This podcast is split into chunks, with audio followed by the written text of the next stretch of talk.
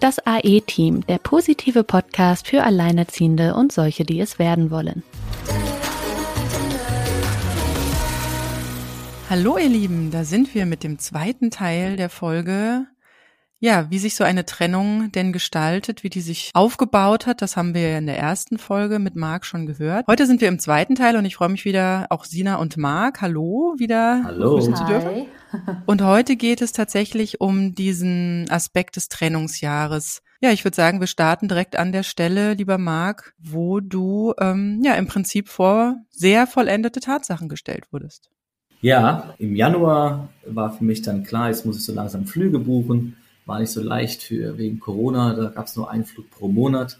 Hatte mich da schon auf die Rückkehr mental eingestellt und dann kam am, weiß noch ziemlich genau, am 26. Äh, Januar abends Thailand, kam dann der Anruf mit der Information, hallo Marc, hast du kurz Zeit? Ich, ja, klar. Und dann wurde die Trennung, der Trennungswunsch geäußert. Und das war aus meiner Sicht aus völlig heiterem Himmel. Mich total, also völlig, ich konnte das gar nicht glauben, dass das äh, war für mich einfach nicht greifbar. Das, dachte, das wäre ein Scherz. Ich dachte, das wäre äh, jetzt irgendwie, äh, ja, sehr makaberer Witz irgendwie und äh, ich konnte es einfach in dem Moment überhaupt nicht glauben. Als dann nach 15 Minuten das Gefühl bekam, irgendwie meint sie das so, also das war für mich einfach von Abgrund gestellt und äh, Dolch in den Rücken und äh, alle Metaphern, die es da gibt, auf einen Schlag. Ähm, das war ja für mich gefühlstechnisch oder gedankenmäßig auch gar nicht nachvollziehbar. Wir waren ja da in der Phase noch mit in Corona, da gab es noch gar keine Impfung, äh, Impfstoffe in Deutschland. Das heißt, diese ganze Covid-Situation war ungewiss, die Kindergärten waren zu, sie war alleine dachte ich zu dem Zeitpunkt noch. Und wir waren in Deutschland zu dem Zeitpunkt ja auch noch nicht gesettelt. Es war eine absolute chaotische weltweite Situation. Ich, wir mussten auch in Deutschland neu Fuß fassen, ich ja auch beruflich. Und von daher war das einfach nicht erklärbar. Im Nachgang ja, aber zu dem Zeitpunkt überhaupt nicht. Wobei man jetzt noch kurz sagen muss, dass es ja nicht nur ein Trennungswunsch war, sondern du ja tatsächlich von ihr auf, äh, also so aus ja, sehr äh, vollendete Tatsachen gestellt wurde. Genau, das war ja, weil sie war ja mit den Kindern in Deutschland. Das bedeutet, ich habe ja, das hat sie ja extra so gemacht, ähm, hatte ja keine Möglichkeit, ähm, dass man sich wie Erwachsene hinsetzt und das diskutiert. Ne? Zumal wir in Thailand wirklich in Summe eine sehr gute Zeit hatten. Das sagt sie auch heute noch, schwärmt immer, schickt Fotos noch. Also irgendwie war das da, hat das einfach nicht zusammengepasst, diese schnellartige Trennung. Und ähm, für mich war das, wie gesagt, gefühlstechnisch und das wäre auch für jeden anderen Mann oder jede andere Frau einfach völlig chaotisch. Nicht zu, ich hatte dann Ängste um meine Kinder, weil sie sagte, es wäre auch direkt besser, wenn ich nach Deutschland komme und dann direkt in eine andere Wohnung einziehe. Das heißt, ich äh, hatte zu dem Zeitpunkt, musste ich mit dem Gefühl leben. Ich habe zum letzten Mal vor, also in, in Thailand mit meinen Kindern in einem Haus geschlafen. Meine Kinder waren dann auch so klein, zwei und vier. Ähm, das war nicht zu verarbeiten, muss ich sagen. Da das keine Chance. Freunde wollten da irgendwie dann im Nachgang helfen und äh, gut zureden, aber das war für mich alles nur äh, dummes Gerede und ja, dieses äh, gut zureden, das gut zureden, ne? nett gemeint. Wieder, ne? Wird schon wieder und muss Ja, jetzt ja. durch und sowas. Es war aber für mich logisch, auch was, man versucht ja dann immer so in die Sicht des Partners einzusteigen. Ich konnte es zu dem Zeitpunkt nicht verstehen. Also es ist auch so, dass natürlich ich, äh, ich sag mal jetzt ganz blöd, ne, aber vier Jahre lang Alleinverdiener war, also sie sich selbst auch in, also auch finanzielle äh, Schwierigkeiten begibt. Ich weiß, dass sie schlau ist und natürlich weiß, dass es ein Trennungsjahr Trennungsunterhalt gibt und danach gibt's Kinderunterhalt und das ganze Zeug. Das weiß, dass sie das weiß, aber in Summe ähm, war das einfach nicht plausibel und logisch für mich. Zumal wir im November letzt, äh, 2020 noch über Häuser bauen gesprochen haben und Häuser kaufen und so. Von daher war das extrem abrupt. Da fühle ich ja mit dir. Das war bei mir ja auch ähnlich. Ich Ja. habe mir auch irgendwie über zwei Jahre angehört, unbedingt noch Kinder. Und ich wäre ja auch mehr der Typ für mindestens zwei Kinder und solche Sachen. Ja. Und äh, dann hast du da so einen positiven Schwangerschaftstest und dann heißt es ja, äh, ich glaube, das ist keine gute Idee. Wahnsinn, Und man steht da und Wahnsinn. denkt, äh, hallo? Also ich muss, Ja. ich muss ganz ehrlich sagen, also wenn man sich selbst mal so ein bisschen beobachtet und schaut, wie, wie, wie agiert man im Leben selbst, also emotional mit anderen Menschen und Partnern, dann kann ich verstehen, dass Emotionen so eine Rationalität ausschaltet. Ja. Das, das, ich meine, das, das gibt's ja, dass man dann das von Gefühlen geleitet ist. Ja, klar. Aber wenn, aber wenn zwei kleine Kinder im Spiel sind, das war für mich einfach unverständlich. Und die finanzielle Sicherheit auch der Kinder irgendwo so ein Stück weit gefährdet, weil es ist ja unsicher, ja, was wobei, passiert. Ja, wobei ich bin also- da kein Freund von Zusammenbleiben aus Geldgründen und ich finde es eh schwierig, dass Frauen da ganz oft in diese Zwangssituation kommen, wie du sie gerade beschreibst, dass ja, dass die Männer oft das den größeren Anteil oder sogar Alleinverdiener Ja. sind und man als Frau sich tatsächlich da in so einem ja in so einer Zwickmühle manchmal In so einem Gefängnis, genau. ja, äh, Ja. und das und man hoffen muss, dass es ähm, ja entweder bleibt man äh, aus Mhm. finanziellen Gründen. Also da bin ich da bin ich jetzt kein Freund davon äh, oder keine Freundin davon, weil Aber das meinte ich tatsächlich gar nicht, weil wir haben ja jetzt die spezielle Situation, dass ich noch in Thailand war. Also wenn ich jetzt in Deutschland wäre und sie hätte am Frühstückstisch gesagt, pass auf, funktioniert nicht mehr, lieber Marc, dann wäre das eine andere Situation. Mhm. also du wunderst dich, warum sie nicht gewartet hat, bis du wieder da bist. Richtig. Ich, ich, Ja. bin, ich bin ja in Thailand. Äh, Ich war zu dem Zeitpunkt mit, mit Headhuntern auf der, auf der Suche nach adäquaten neuen Positionen. Das heißt, es war nicht mal klar, wann und wo ich anfange. Also, das war, da waren so viele Faktoren, das wusste sie auch alles. Das, ich meine jetzt nicht ihre finanzielle Abhängigkeit, sondern die der gesamten Familie war nicht klar. Und wenn Mhm. mit zwei kleinen Kindern eine finanzielle Situation nicht klar ist, dann finde ich es eine, eine, zu- große Hauruck-Aktion. Das meinte ich einfach. Aber Mhm. generell gebe ich ja vollkommen recht. Ich habe auch immer zu meiner Frau gesagt, ich will, dass sie wieder arbeitet, selbstständig ist. Äh, Auch, auch meine eigene Mutter hat das gesagt. Schau, dass sie wieder arbeitet. Das Ja, hatte sie denn Frau zu dem gut. Zeitpunkt schon mal geguckt äh, oder sich umgeschaut? Sie war, sie, sie war, sie war ja drei Jahre, war sie in Elternzeit. Das heißt, Mhm. sie war tatsächlicherweise noch äh, in einem Also sie war da noch in Elternzeit. Genau, von daher, ähm, sie, sie wusste, wir wussten, dass sie wieder zum alten Arbeitgeber zurückgeht. Mhm. Ähm, das war, das war gesichert und das war auch so gewollt. Genau. Ich war, wie gesagt, also völlig perplex, hatte dann erst nach Tagen realisiert, dass sie das ernst meint, habe dann nach Gründen gesucht, weil sie sagte auch selbst an dem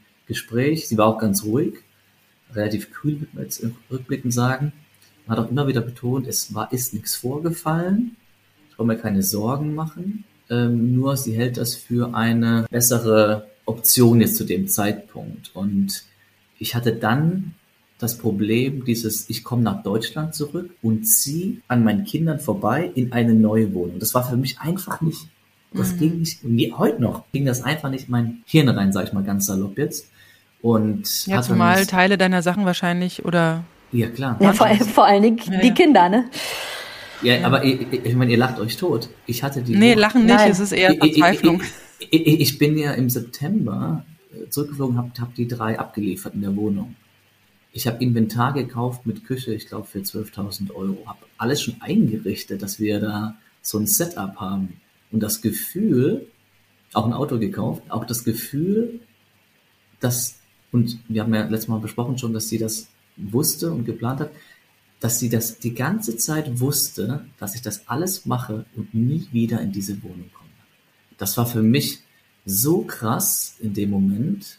Ich konnte das, und wenn ich jetzt drüber rede, ähm, das fällt mir immer noch schwer, wie man von dem eigenen, auch wenn es Ex-Partner ist, jetzt auch von der Mutter der eigenen Kinder oder ich habe da ähnliche Fälle gehabt, von dem Partner der eigenen Kinder so vor Tatsachen gestellt wird, das war für mich, ich habe sie dann angefleht, also wirklich angefleht, dass ich wenigstens vier Wochen noch zurück kann in die Wohnung, damit, weil ich habe den Kindern versprochen, wir waren ja am Telefon, müsst ihr wissen, sechs Monate und die Kinder haben gesagt, wann kommst du, Papa, wann kommst du, Papa? Ich habe ihm gesagt, ja, ich komme bald. Und denen dann zu sagen, ich komme gar nicht in die Wohnung, müsst ihr euch mal vorstellen. Und da habe ich sie angefleht, da ist es wenigstens in Ordnung, ein paar Wochen nach Hause zu kommen, damit ich, ich kann ja auch aus Thailand keine Wohnung beziehen, ne? das kam ja noch dazu. Ich hatte ja kein Auto, ich hatte nichts, also muss man sich vorstellen, ne? ein bisschen Geld auf dem Konto, aber im Grunde genommen nichts. Ich war sogar in Deutschland abgemeldet, das heißt, ich konnte nicht mal eine Wohnung beziehen aus rechtlichen Gründen. Ich musste irgendwo unterkommen und hatte sie dann angefleht, aber hatte, hatte sie aber monatelang abgelehnt. Äh, nein, dann gewöhnen sich die Kinder wieder an dich und dann muss, habe ich wieder den Ärger, dass ich sie entwöhnen muss.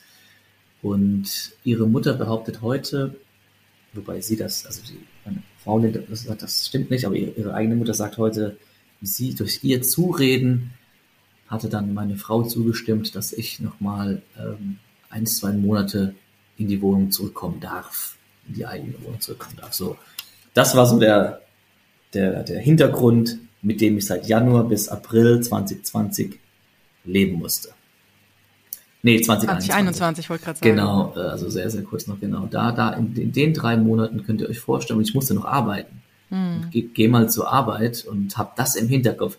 Und, und, und, und der Wahnsinn ist ja auch, du, du bist in Thailand, hast dein Netzwerk, dein Arbeitgeber, deinen Chef, deine Kollegen und erzählst denen, ja, die Kinder, Frau sind jetzt in Deutschland, wir drehen so dieses, ach ja, wie schön. Und dann kommst du auf einmal am nächsten Tag und sagst, ich habe es ja nicht gesagt, aber ich hätte eigentlich sagen können, ja, meine Frau ist getrennt. Ich habe es ein paar Leuten erzählt. Also die hat es genauso, also vor eine Unverständlichkeit äh, gebracht, wie mich auch. Und deswegen habe ich das wenigen Leuten erzählt, weil das war mir auch irgendwie total unangenehm, weil ja, ich habe ja keine Antwort ist, sobald gehabt. Wenn du es halt aussprichst, ja. wird's ja real. Ne? Und ja, wenn man es halt nicht richtig, ausspricht, genau. dann du sagst es. versucht man es ja wie einen schlechten Traum vielleicht noch vorübergehen zu lassen. Ja, ja. Ich hatte ja auch, muss man sagen, und das kann ich auch immer wieder allen anderen raten. Man muss in dem familiären Umkreis auch gerne um Rat fragen, weil ähm, man soll nicht in so ein Silo reingehen. Das habe ich die ersten Monate gemacht, aber ich habe mich dann relativ schnell ähm, allen auch geöffnet oder manchen engeren der Familie auch, auch direkt in der Woche, wo es passiert ist, aber dass man da auch Meinungen einholt, weil ich finde es immer ganz wichtig, dass man auch, ich hatte auch alle gefragt, ob ihren Vater, mein Vater, meine Mutter, habe ich irgendwas gemacht, habt ihr was gehört? Oder hätten die zum Beispiel zu mir gesagt, ja, ja, ich habe gehört, ähm, also angenommen jetzt, äh, du hattest neun Monate eine Freundin, dann sage ich, ach so, stimmt, okay, sorry, stimmt, mein Fehler.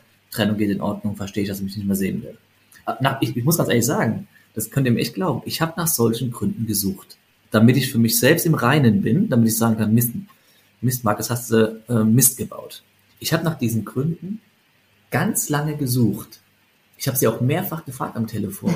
Das ist toll, wenn man dann keine Aber Antworten das, kriegt, ne? Ich habe dann keine ja. Antwort und aber ich muss ganz ehrlich sagen, ich muss auch Frauen in Schutz nehmen an der Stelle, weil es ist ja ähm, dieser schleichende Prozess bei Frauen, der stärker vorhanden ist als bei Männern, der ist ja da. Also so eine Trennung ist ja jetzt nicht am 26. Januar, das hat sie auch gesagt, sondern es war so ein Prozess. Das, das akzeptiere ich, das respektiere ich. Das habe ich auch der, dem, wir sind ja bei so einer Beratung aktuell, wo es darum geht, dass die Kinder, dass die Kindeseltern ähm, harmonisch in Zukunft agieren oder hilft so auf Elternebene agieren, ja. auf Elternebene agieren zum Wohl der Kinder, was ich sehr gut finde. Und ich habe auch da gesagt, der Trennungswunsch an sich ist für mich total okay, gar kein Thema. Dass für mich es schwer ist und dass für einen Partner das schwer ist zu akzeptieren zu solchem Zeitpunkt, zu solchen Gegebenheiten und bei mir natürlich extrem jetzt mit Thailand, ist auch in Ordnung. Aber dieses äh, Wie also aus Thailand heraus, wo ich meine Kinder sechs Monate nicht gesehen habe, zu sagen, ich komme nicht in die eigene, das war einfach nicht verarbeitbar. Und da muss ich auch noch sagen an mich selbst, ich hatte ja ähm, zum gewissen Zeitpunkt, hatte ich in der letzten Folge, glaube ich, erwähnt, war das immer so, dass die Ehe auch in Thailand hat sich angedeutet, dass das jetzt vielleicht nicht, nicht mehr ganz äh, fünf, zehn Jahre geht.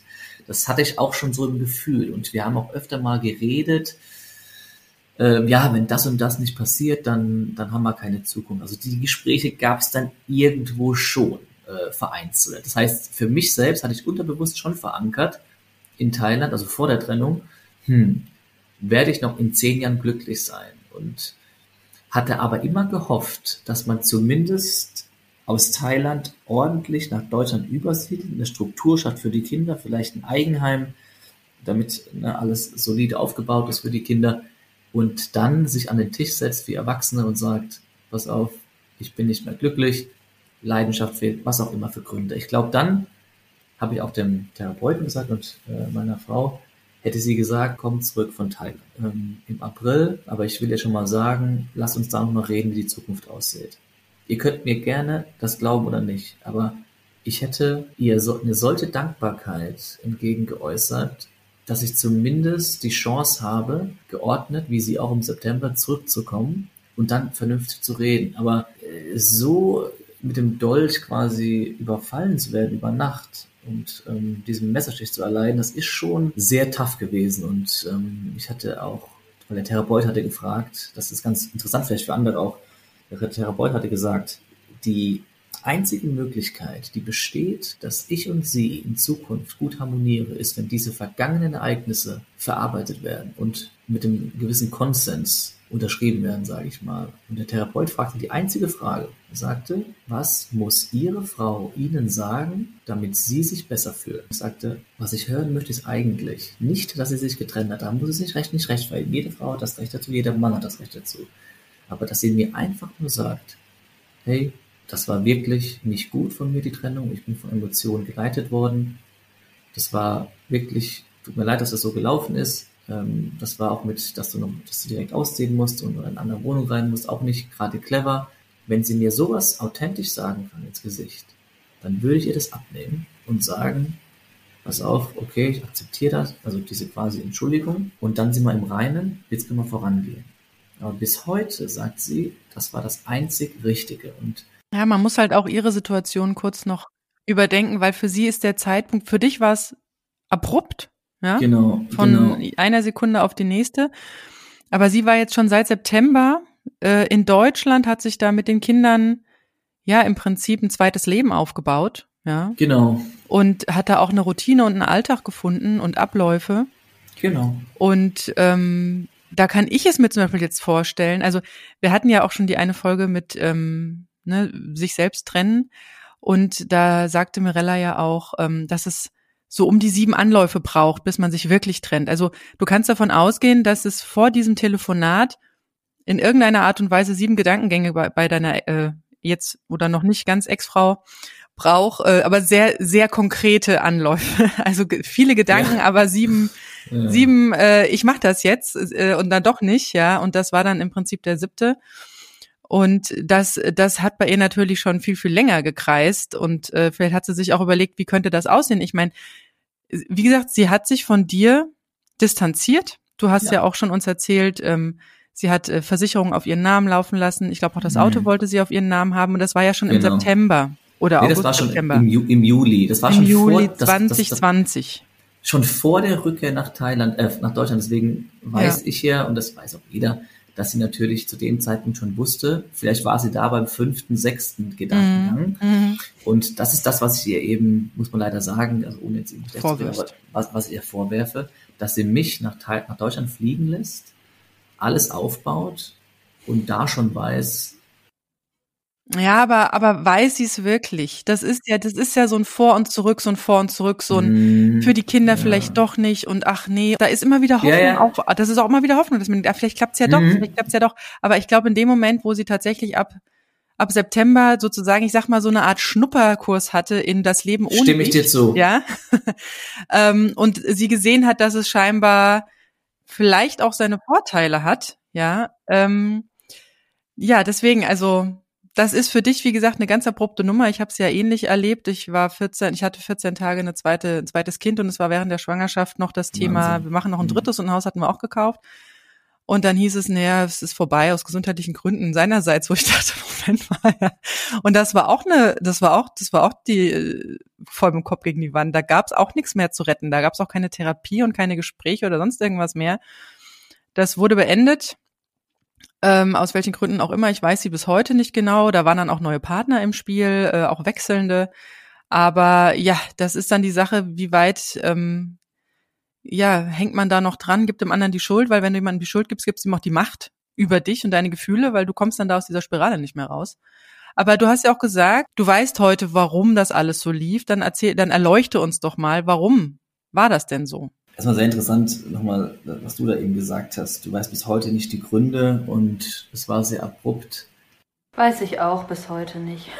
Man muss da seinen Frieden irgendwann mitschließen. Sonst ja, spannend ist halt, wenn die Kinder anfangen, dieselben Fragen zu stellen. Also wir ja, hatten hier ja vor ein paar Wochen die Situation, ne, dass er dann dieselben Fragen stellte und dann nachher kam, oh ja, der stellt der stellt schwere Fragen. Und ich sagte, ja, das sind dieselben Fragen, die ich vor vier Jahren gestellt habe. Man hätte in den vier Jahren ja mal überlegen können, wie man darauf antworten will, ne? Du sprichst mir aus der Seele, weil ich habe allen Beteiligten gesagt, wenn meine Kinder jugendlich sind. Ach, das fängt vorher schon an. und, vor, und, und fragen, wie war das damals? Das ist alles dokumentiert per WhatsApp. Ich werde nicht aktiv irgendwas gegen meine dann Ex-Frau sagen, mit Sicherheit nicht. Aber ich werde auch nicht lügen. Ich werde nicht lügen. Das ist ganz klar. Ich werde es natürlich auch ein bisschen positiver formulieren, als es in dem Moment war. Aber ich werde ganz klar sagen, wie es war. Du wirst den Kindern sagen, hört also. mal, da gibt es eine tolle Podcast-Folge. genau, genau. Bei A und E und hört doch mal rein. Ja. Nein, aber ich meine, da muss man, und das ist eben auch das, was ich dem Therapeuten immer sage.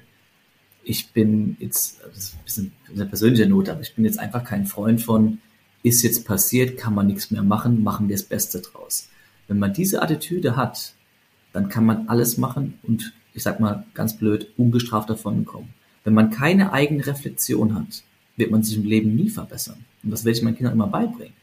Das heißt, für mich, wenn, weil der Therapeut sagt immer, ja, es ist nun mal so, ihr, ihre Ex, ihre Frau hat einen neuen Partner, sage ich, ja, das ist auch vollkommen in Ordnung, soll sie glücklich werden.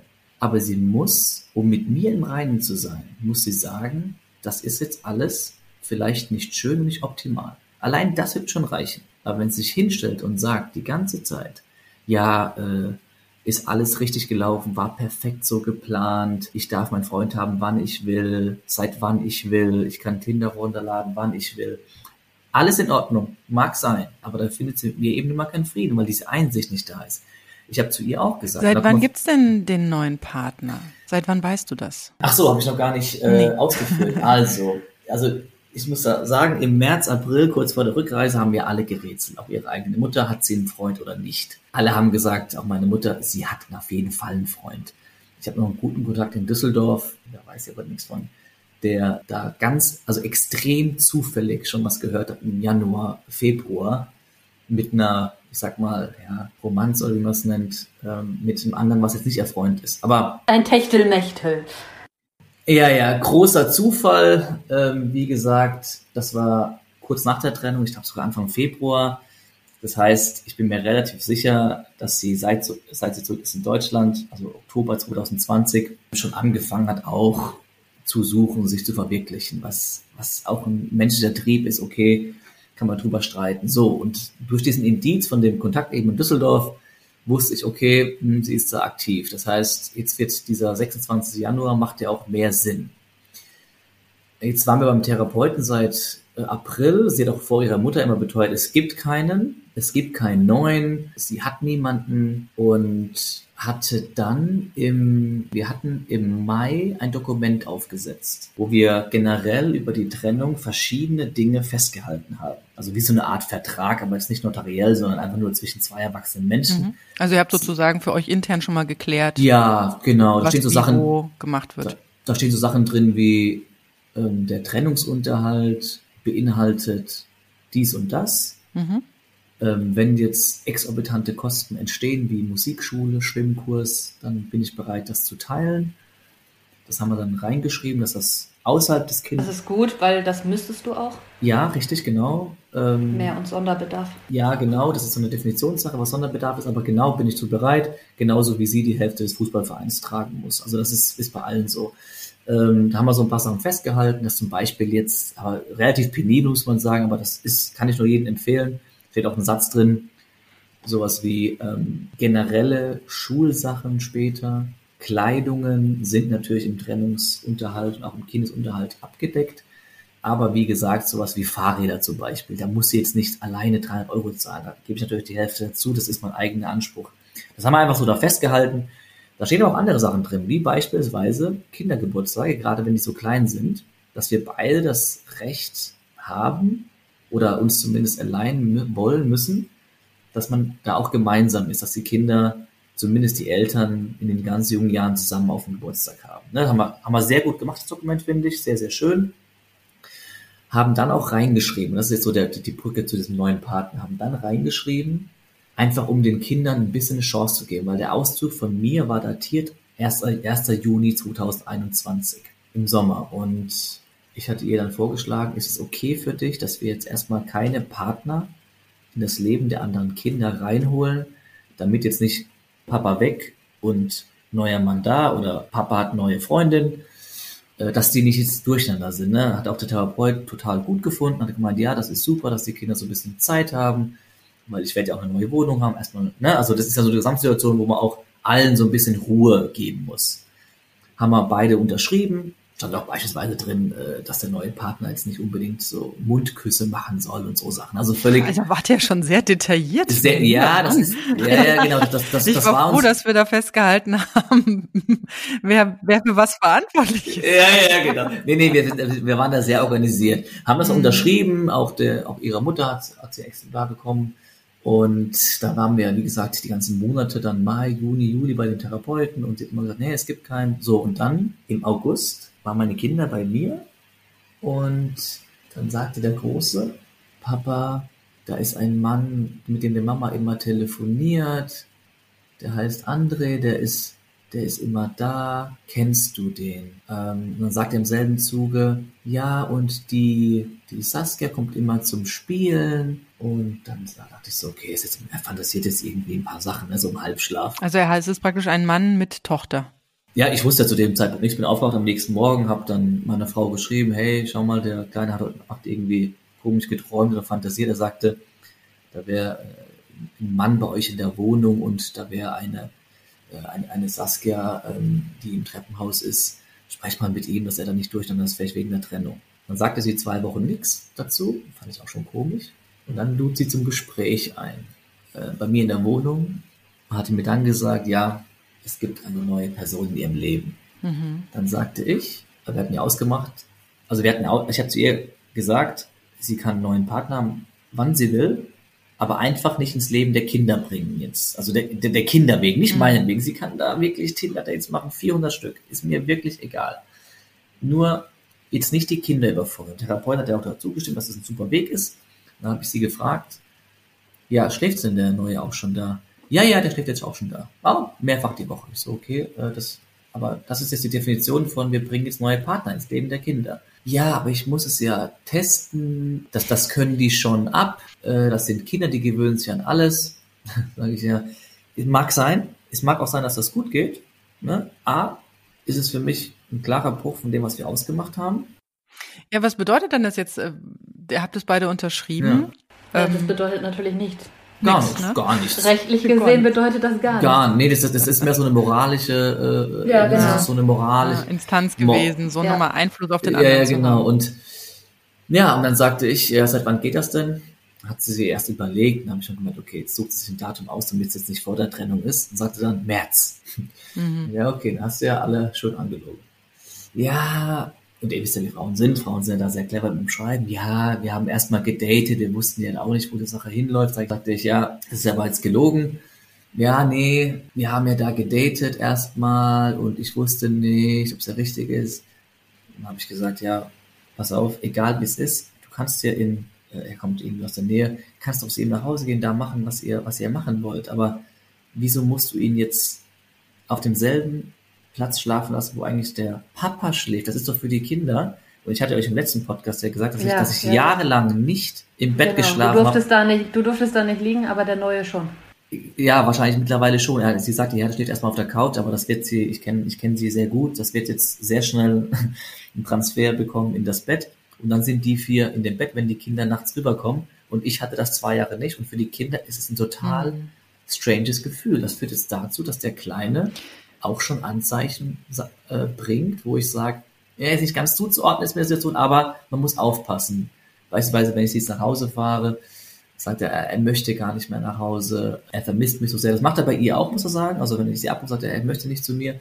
Aber ich merke, er ist durcheinander. Und allein schon dieser Fakt, dass ein Kind durcheinander ist. Ja, aber das ist auch manchmal dieses in dem Moment bleiben wollen. Also meiner ist jetzt vier, Mhm. da haben wir jetzt aktuell das auch. Er war jetzt auch öfter in äh, den letzten Monaten auch viel bei meinen Eltern, Mhm. ne, weil ich dann am Wochenende nochmal zwischendurch gearbeitet habe und Mhm. solche Sachen. Der geht da super gerne hin. Ja. Die haben auch eine super Beziehung, haben wir halt schon von Anfang an mit aufgebaut. Als der acht Monate alt war, gab es dann den ersten Oma-Tag.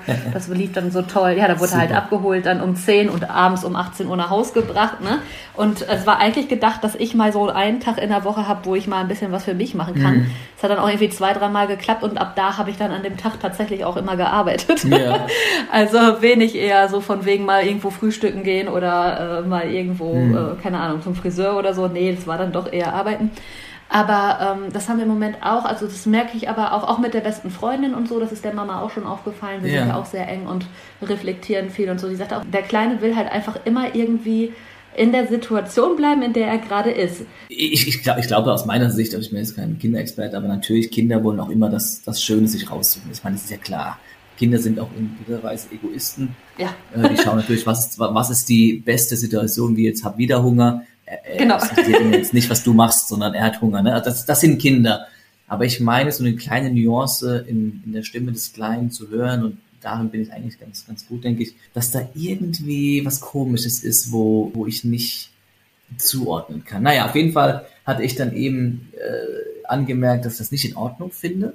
A, dass ich, ich war noch in Thailand, da hat sie schon angefangen, also das ist aber ihre Sache. Sie hat ja im Januar, 26. Januar die Trennung ausgesprochen, das heißt, danach hat sie sich frei gefühlt und hat dann alles gemacht.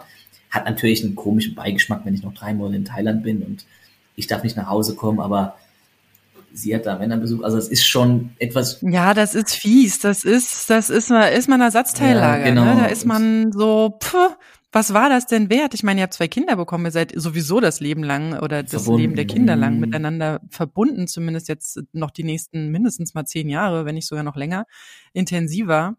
Und das ist ein fieses Gefühl. Ich kenne das. Wie gesagt, ich bin auch gegen die Wand gerannt. Mhm. Das hatte dann auch äh, nicht so viel Positives gebracht, dass wir dann, also wir waren, hatten auch so eine so eine schriftliche Festhalte. Allerdings, wie gesagt, nicht so detailliert wie ihr. Wir waren dann beim Notar und haben das in so eine Trennungs- und Scheidungsfolgenvereinbarung reingegossen, mhm. weil wir so wenig wie möglich über ein Gericht laufen lassen wollten. Und ähm, ja, und er war irgendwie sehr offen und sagte, also, also er war auch wirklich schon sehr alt und war kurz davor, ähm, in Rente zu gehen und sagte, es gibt drei Gründe, warum Paar, also nach seiner, nach seinem Wissen über die vielen Jahre gibt es eigentlich so drei Hauptgründe, warum Paare sich trennen. Das erste ist ähm, irgendwie Alkohol-Drogenmissbrauch. Das zweite ist finanzielle Schwierigkeiten, nicht mit Geld umgehen können oder Spielwettschulden oder so irgendwas. Und das dritte ist ein neuer Partner. Und ich suchte noch zu dem Zeitpunkt nach Fragen, hatte da wie gesagt ein frisch geborenes auf dem Arm und guckte ihn an und sagte, was ist es denn jetzt? Eins, zwei oder drei? Ja, ja wobei ich wusste, ich wusste, mhm. also ja, konnte ich irgendwie zwei konnte ich ausschließen und drei wollte er nicht zugeben. Mhm. Aber ich habe es dann tatsächlich durch ein von ihm unvorsichtiges Videotelefonat, das er da geführt hatte, rausgefunden, wo sie dann so sagte, na ja, jetzt kommst du erst mal her und also er hatte dann auch das Haus neben okay. ihr äh, gemietet, das hatte wohl im Besitz ihrer Mutter gestanden. Mm.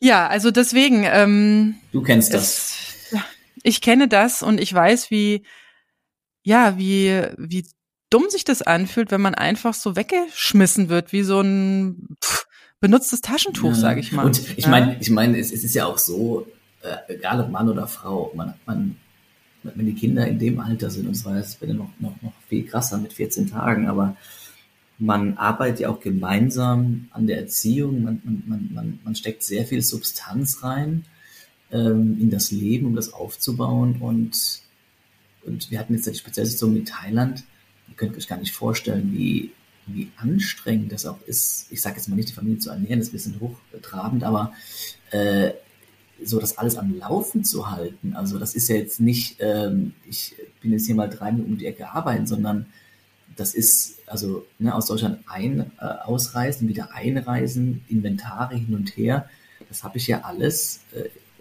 gemacht quasi und das, das, das wiegt noch so ein bisschen mit, dass man ja, man fühlt sich da nicht nur benutzt, sondern auch total hintergangen. Also das, was du eben so beschrieben hast, dass dieses Gefühl der, ja, so, so nicht Restrampe, aber ja, man ist dann so auf einmal. Ja, der Selbstwert ist ein Keller, ich man, weiß. Man, man ist dann ja. auch nichts mehr wert und man sucht dann nach Gründen. Dann erfährt man noch, also bei mir war es so, also drei, drei Milestones. Der erste war diese äh, Trennung im Januar mit Unverständnis, warum. Das zweite war das Wie, also dieses krasse Wie, das gemacht wurde. Ich war noch in Thailand, darf nicht zurück in die eigene Wohnung. Und dann das Rauskommen, dass sie schon seit, wo ich noch in Thailand war, ähm, einen Freund hat, der dann entgegen unserer Abmachung schon vier, fünf Mal die Woche zu Hause schläft und meinen Kindern frühstückt. Und das ist etwas, das kann ich in Summe einfach nicht nachvollziehen, dass man so viel, also dass man sagt ja, darf ich hier fluchen im Podcast? Ja, natürlich, das machen wir oft genug. Also, also dieses als dem Vater zu sagen, in einem, also in, in, in einem Zeitraum von acht Monaten, also wirklich, fuck you. mit so viel Aktion ist einfach nur krass. Also ich, ich habe zum Therapeuten gesagt, und das kann ich auch nur allen raten, die in der Situation, wenn man sich selbst reflektiert, eine Frau darf sich trennen. Eine Frau hat das Recht, einen neuen Freund zu haben. Eine Frau muss Unterhalt bekommen. Sie hat genauso viel geleistet wie der Mann. Das ist alles für mich immer klar gewesen. Sie kann glücklich werden. Ich werde meinen Anteil zahlen, alles was da ist, kein Problem. Aber bitte nicht versuchen, den anderen noch fertig zu machen. das ist das, was ich sage, wenn sie zu mir gesagt hätte im Januar, ähm, bitte komm zurück, wir wollen, ich möchte mit dir reden, es gibt jemand Neues. Selbst dann hätte ich gesagt, ganz ehrlich, ich finde das extrem scheiße jetzt, aber ich kann dich verstehen, ich lass uns gucken, wie das mit den Kindern läuft. Hätte ich gesagt. Wäre für mich gar Ja, ne? also ich merke, dass schon, du halt, ah, du wärst gern mehr involviert ja, worden und du bist so am Rand rausgeschmissen worden und das hat dich alles so hart getroffen mhm. und man merkt, wie du auch gerne noch ein, also, dass du da noch einen anderen Einfluss von dir aus siehst. Und ich weiß, dass wir nach der letzten Folge noch recht lange gesprochen haben, haben, aber nicht mitgenommen haben.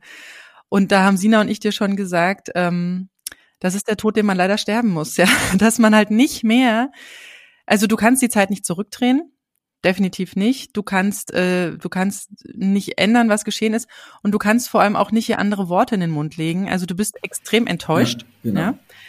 Und das ist aber genau, das ist enttäuscht. Du bist enttäuscht. Die Täuschung ist vorbei. Mhm die Täuschung ist vorbei. Aber das Problem ist halt, ich kann das total nachvollziehen, weil so ging mir das auch lange Zeit, weil wenn dir mhm. einer die ganze Zeit irgendwie erzählt, was er alles Tolles für ein Leben mit dir aufbauen will und so und du glaubst mhm. diesen Worten, man geht ja von sich aus, wie man selber sich verhalten würde und zu lernen und zu akzeptieren, dass man mhm. seine eigenen Werte nicht in andere Leute reinbekommt. Die kannst du nicht in andere reinprügeln. Mhm. Ja. Und das ist so, dass du, du, du suchst immer noch nach Einsicht. Also das, was du jetzt ja eben auch öfter sagtest, was dir so fehlt, was es es für dich einfacher machen würde, das Ganze irgendwie auch abzuschließen, ist, wenn sie einfach nur einmal sagen würde, du ist scheiße gelaufen. Sie sieht das aber, also genau. also diese Einsicht. Das reicht aus, mir. Ja, das reicht für mir. dich, ja genau, dir würde reichen, wenn sie sich nach deinem Empfinden einsichtig zeigt was aber ihrer Wertevorstellung scheinbar überhaupt gar nicht entspricht oder auch ihrer, ihrer Auffassung, so wie sie es darstellen würde, wahrscheinlich gar nicht entspricht.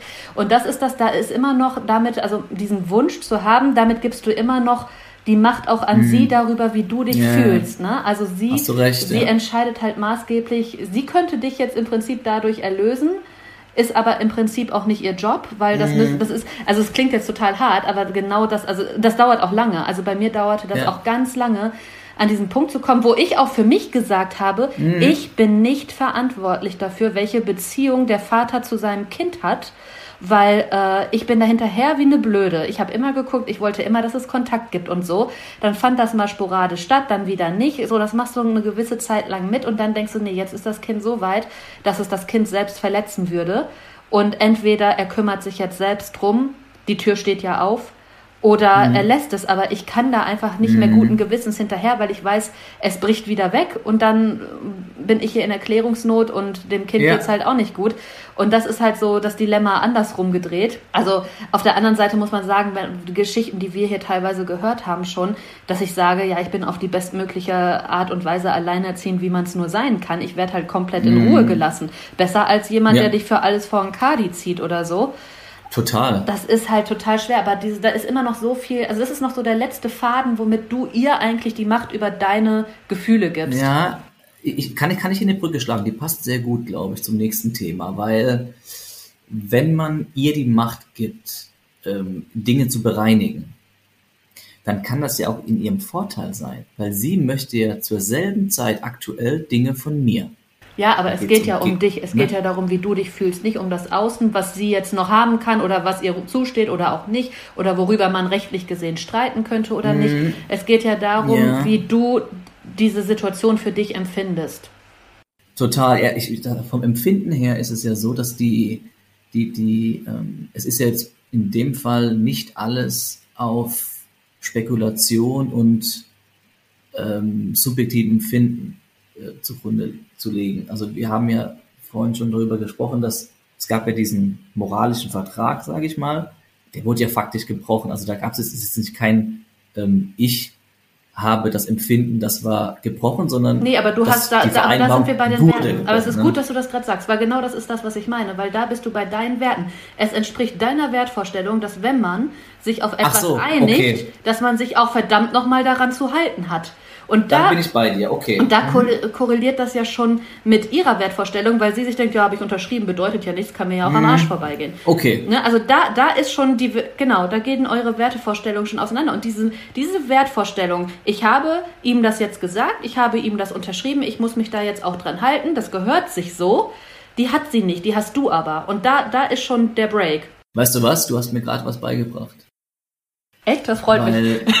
nee, nein, nein, nein, ich, ich meine, es ist tot ernst, weil ähm, wenn nämlich sie die Wert auch gar nicht sieht, zum Beispiel, dass es unmoralisch ist, was sie im Januar gemacht hat, ja, genau. Dann kann ich, da kann ich ja 100 Jahre auf sie einreden, Richtig. wenn sie den Wert einfach nicht ja, hat. Ne? Natürlich. Ne? Ja, ja. Das, das, ist ein totes ja, Pferd. Genau. Ja, ich, ja ihr, ihr, ihr habt in der letzten Folge gesagt, ähm, dass man sie nicht ändern kann. Genauso wenig wie man mich wahrscheinlich ändern kann. Ja, das kann sein, dass ich annehme, es gibt Werte in der Gesellschaft, die jeder versteht. Genau. Und das Einzige, was du tun kannst, ist zu sagen, dich selber für deine Werte zu akzeptieren und zu sagen, okay, ich halte fest, für mich, ja. sie hat diese Wertvorstellung nicht das ist was, was mhm. ich aber für mein Leben gerne möchte. Das ist vielleicht auch was, was dann ja, hilft, bei einer neuen Partnerin okay. da mehr drauf zu achten oder so oder so gewisse Dinge. Also das lernt man ja auch erst, wenn man es einmal so scheiße erlebt hat irgendwie. Ne? Und dadurch ist darum, das ist so ein Learning, das dauert so lange, bis man an diesen Punkt kommt einfach. Also das ist das, das, das echt nicht schlecht ist, weil ich, wenn ich jetzt drüber nachdenke, so ein Perspektiv. Ja, du, du hast die ganze Zeit das Gefühl, dass sie das nicht versteht und du es ihr beibringen musst, aber da gibt es nichts, was du ihr lehren ja, ich kannst. Ich glaube, ihr habt recht, weil, weil ich, ich denke halt immer, man ist in einem,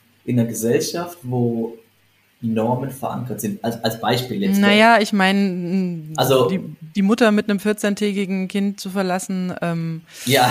Das ist auch was, was ich von dieser Gesellschaft nicht, äh, nicht erwartet hätte, dass aber, das aber, möglich ist. Aber der Witz, ich meine, bei dem Beispiel, wenn wir da mal bleiben bei dir, wenn du 1000 Leute fragst, sagen ja 998 geht nicht. Aber es passiert. Nee, passiert zweimal. Das, das, das meine ich ja. Und das ist ja für mich aber ein gesellschaftlicher Wert, dass 998 verstehen, das war jetzt falsch, ein 14-jähriges Kind zu verlassen. Nicht nur wegen dir, allein schon 14-tägig, 14-tägig allein die Verantwortungslosigkeit gegenüber dem Baby ja. ist ja so groß, ja. Da, da, kann ja kein vernünftig denkender Mensch. Äh, nee, und äh, damit, damit musst du aber auch klarkommen. Richtig. Also damit muss ich klarkommen. Das heißt, das heißt die Brücke. Ich kann da auch mit keinem richtig drüber äh, yeah. reden, weil alle sagen, das wird schon wieder. Ne? Das hast du ja auch. ja, ja, boah, nee, hör bloß auf diesem Wort. ja, oder bei, oder auch wenn du schwanger bist. Ja, wart erst mal ab, wenn der Vater das Baby sieht, dann ist das schon alles wieder in mm. Ordnung. Und du denkst dir yeah. so, äh, ja klar. Ja, ja, das, du, ja, und jetzt verstehst du, warum es diesen Podcast gibt, weil ähm, es gibt Dinge, die, die mögen gesellschaftliche Normen sein, mhm. aber äh, es gibt leider dann die Fälle, über die man doch gerne mal sprechen möchte. Mhm. Und äh, dennoch aber ähm, ja den Leuten und den Frauen und Männern aber auch ähm, da ein bisschen weiterzuhelfen. Ja. Und wie gesagt, das, das hast du jetzt gerade gemerkt. Es geht es geht hier nicht darum, dass sie da was einzusehen hat. Sie macht das so, ja, und sie ist jetzt schon seit vielen Monaten auf diesem Ohr sehr, sehr taub. Und genau. ähm, dadurch, dass du aber immer wieder die Hoffnung hast, der Hoffnung, Hoffnung ist schlecht. Also Hoffnung und Glauben in dem Fall oh ist schlecht. Ähm, da, da, da kannst du dir noch ein paar Jahre den Mund fusselig reden und deine Zeit geht davon. Bringt oder? Nichts, hm, okay. Nee, die Sache ist eher, also was ich aber auch noch anmerken möchte, ist, also sie ist jetzt ja sehr, sehr schnell in eine neue Partnerschaft reingestolpert. Ja, oder wie auch immer, mit Ansage so oder mit ja. Wollen oder was auch immer. Und du bist jetzt der Part, der da tatsächlich in die Reflexion geht, in die Selbstreflexion geht und sagst, was ist denn da jetzt schiefgelaufen? Wo ist denn da mein Part? Wo ist ihr Part? Ähm, du hast deinen Part wahrscheinlich irgendwie auch schon so ein bisschen aufgewickelt. Ihr habt ja gesagt, ihr habt einen Therapeuten. Das wäre auch noch ganz spannend zu erfahren, wie ihr den gefunden mhm, habt. Gerne. Das kannst du ja gleich nochmal erwähnen. Ja. Und ähm, ja, der Verlassene wächst viel Die Sache schneller. ist, wenn du ja, wenn du tatsächlich dir diese Zeit gibst, ja, eine Beziehung, die auch so so so intensiv war, dass ihr Auslandsaufenthalte und Kinder und alles und eine Ehe gemacht habt, tatsächlich ähm, braucht sowas ähm, Zeit, um verstanden zu werden, um zu verstehen, was ist hier vielleicht schiefgelaufen, wo ist mein Part, wo ist ihr Part, ähm, was kann ich das nächste Mal besser machen, wovor muss ich ähm, ne, aufpassen. Und das ist was, was sie jetzt nicht kann. Und ich erlebe sehr häufig, wenn so Partnerschaften sehr schnell danach laufen, dass die nach einem gleichen Schema wieder ablaufen und dann ich will dir jetzt keine Hoffnung machen, aber dass es eventuell auch in die Brüche geht und er genau ähnlich vielleicht absolviert wird. Ich habe auch schon mit einigen Ex-Freundinnen meines Ex-Mannes im Nachgang gesprochen und wir haben nur noch den Kopf geschüttelt bei dem Gläschen Wein. Also, also das kann auch alles passieren. Äh, wie gesagt, aber, ja, ähm, aber du hast jetzt nicht. wirklich diese Möglichkeit ähm, für dich, nur für dich, nicht für euch, nicht für deine Kinder, nicht für sie, für dich Learnings hier rauszuziehen ähm, für dich und deine Zukunft, ja, und deine nächste Partnerin und ähm, ne, was man da besser. Ich muss, ich muss ganz ehrlich sagen, an der Stelle noch, ähm, ich habe mich ja schon durch diese heftige Aktion im Januar schon nach paar Tagen emotional zu 1000 Prozent gelöst. Weil das, das, geht einfach nicht. Nee, nee, also von ihr sage ich jetzt. Also dann ja, ja, eben, weil das einfach eine krasse Aktion ist. Also genau, weil bei mir war das so, wenn die Frau in der Lage ist, das muss man vorstellen. Ich bin im, in, auf einem fremden Kontinent, 20.000 Kilometer entfernt, weg von, wenn sie in der Lage ist, das zu tun, will ich mit dieser Person einfach mhm. nichts mehr zu tun haben. Das habe ich ihrer Mutter mhm. gesagt, das habe ich den Therapeuten gesagt, alle haben gesagt, ja, das ist mein gutes Recht. Das Einzige, was ich möchte und alle Themen, die wir jetzt besprochen haben und auch noch besprechen werden, zielen immer nur auf das Wohl der Kinder. Da ist überhaupt kein, da ist keine, da ist keine Eifersucht, da ist kein Hass, da ist keine, ähm, ich fühle mich von ihr äh, enttäuscht wegen mir, sondern es geht nur darum, also äh, seit Monaten schon, was kann ich jetzt tun noch als Vater, um in der, um in der Situation das Beste für die Kinder rauszuholen. Das ist meine höchste Prämisse bei allen Themen, die ich mit ihr bespreche. Ja, aber auch das ist der Tod, den du leider sterben musst, weil wenn die Kinder bei ihr sind, ist das ihre Aufgabe und wenn die Kinder bei dir sind, ist das deine Aufgabe. Was meinst du, wie viel Tode ähm, alleinerziehende Elternteile oder auch, sage ich mal, ähm, dann betreuende Elternteile mhm. sterben, weil äh, das kann alles mögliche sein, äh, überschwänglicher Medienkonsum, das man, was man auch nicht möchte für sein Kind oder ja. äh, ständig Fast Food oder äh, oder weiß der Geier was oder neue Partner, ja, da, da, da ist aber leider deine Entscheidungsbefugnis.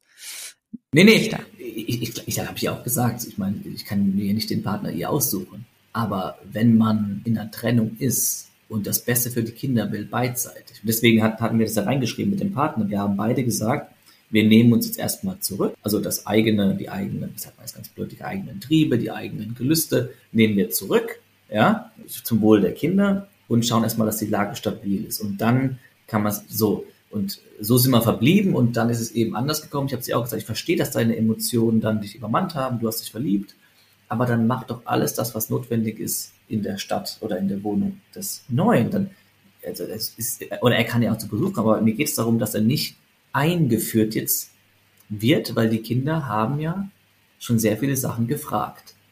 Ne? Also es gab auch die Frage, äh, der so und so, der macht jetzt mit uns das und schade, dass du nicht dabei bist. Und da, da merke ich schon, es ist jetzt einfach nicht günstig für die Kinder, das so schnell zu machen. Und da habe ich als Vater ja, schon noch ein Recht. Ja, nee, nee das ist das, das Problem. Ist genau das Thema. Aber das ist auch das Problem, was man als Frau hat. Jetzt überleg mal, du hast noch ein Baby oder so und du, äh, du bist jetzt, stell dir vor, du bist die Frau, du hast gerade so ein Baby da und wirst dann im mhm. Prinzip auch gezwungen, schon dieses Baby, sage ich mal, deinem Ex-Partner, der sich von dir getrennt hat, übers Wochenende zu geben. Was glaubst du, was du da für Tode stirbst, gerade wenn das Kind noch so klein ja, ist? Das kann gar das nichts krass, erzählen. Ja. Du kriegst nicht mit, was da passiert. Dann, dann hat mal noch so einen Arsch von Ex, der dir überhaupt nicht erzählt, was er macht und wo er hinfährt. Ja, du kriegst nicht klar. mit und du weißt auch nicht, was dein Kind unterbewusst verarbeitet. Du hast da gar keinen Einfluss mehr drauf, mhm. mitzukriegen oder irgendwo gegenzusteuern. Und wenn du mhm. Verhaltensauffälligkeiten bemerkst, ist es ja in der Regel meistens eh schon zu spät. Also das ist, das ist so schwierig, also das ist wirklich schwer. Aber das ist, Total. aber nochmal vielleicht auch, was du eben sagtest, mit der Gesellschaft, für dich gibt es so gesellschaftliche Normen. Soll ich dir sagen, woran man sieht, dass das nicht so ist? Das ist das, was alle jabbeln. Alle sagen immer, ja, das Wohl der Kinder steht über allem. Wenn es so wäre in unserer Gesellschaft, dass das stimmt und nicht nur etwas ist, was jeder als Floskel benutzt, hätten wir mhm. eine komplett andere Rechtsprechung. Guck dir das mal an. Also erstmal irgendwelche Kinderschänder äh, zeigen Reue im Gericht und dann ist die Vergewaltigung wird als min, als, als, wie heißt das? Mindere Vergewaltigung oder so bezeichnet gezeichnet, wo du dir denkst, wie kann das bitte möglich sein? Also die Kinder, ja, ja, also sorry, aber äh, das ist, da ist eine Seele kaputt. Punkt Ende aus.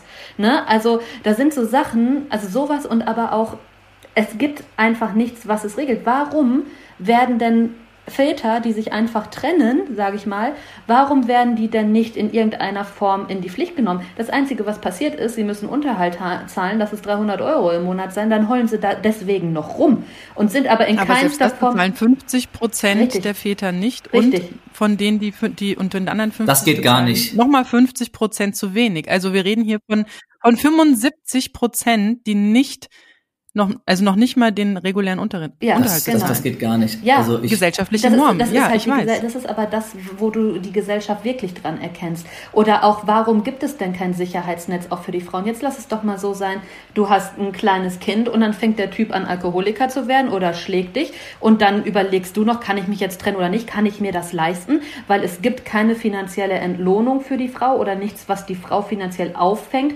weshalb Frauen mit kleinen Kindern in so schlimmen Situationen verbleiben, weil sie keinen Ausweg sehen. Das ist unsere Gesellschaft. Das ist also ich, die Realität. Ich habe hier, ich habe hier einen Standpunkt. Ich weiß nicht, ob der euch gefällt, aber ich habe die gleichen Moralvorstellungen wie du, Marc. Ich bin da ganz bei dir. Aber das ist leider nicht das, was die Gesellschaft uns spiegelt. Nee, nee, also, also ich glaube, die, was viele Männer falsch machen, inklusive meinem Vater damals, ist, man wälzt den Zorn durch Enthalt von Unterhalt auf die Frau ab oder versucht das. Ja, genau. Und das ist nicht fair, weil, und ich rede jetzt nicht davon, was vorgefallen ist, sondern einfach nur, man muss ja verstehen, wenn es so wie früher war, wo die Frau noch klassischer zu Hause war, das seid ihr beide seid selbstständig, aber im Grunde genommen früher war das ja klassisch, Mann geht arbeiten, Frau ist zu Hause und macht Kinder. Diese Leistung entspricht ja irgendwo auch einem Geldwert. Ja, und zwar am höheren als jede Arbeitsstelle, weil du halt 24-7 im Dienst bist. Das will ich jetzt nicht beurteilen, aber mindestens genauso. Deswegen ist sowas wie äh, ein Unterhalt für mich absolut bindend, damit die Frau auch die Chance, auch wenn sie sich trennt und neu verliebt und fremdgegangen ist, aber die Chance hat, ähm, das zu bekommen, was ihr die Jahre nicht ausbezahlt wurde. Deswegen ist das für mich gesetzt. Da das Interview an dieser Stelle hier schon so weit fortgeschritten ist, machen wir hier jetzt nochmal gerade einen Break und ja, nehmen nochmal die dritte Folge mit dir auf, Marc. Vielen Dank, dass du da bist. Und äh, ja, weiter geht's dann in der nächsten Folge. Ja, herzlichen Dank. Macht's gut. Tschüss. Tschüss. Ciao. Das war das AE-Team, der positive Podcast für Alleinerziehende und solche, die es werden wollen, mit Sina Wollgramm und Silke Wildner.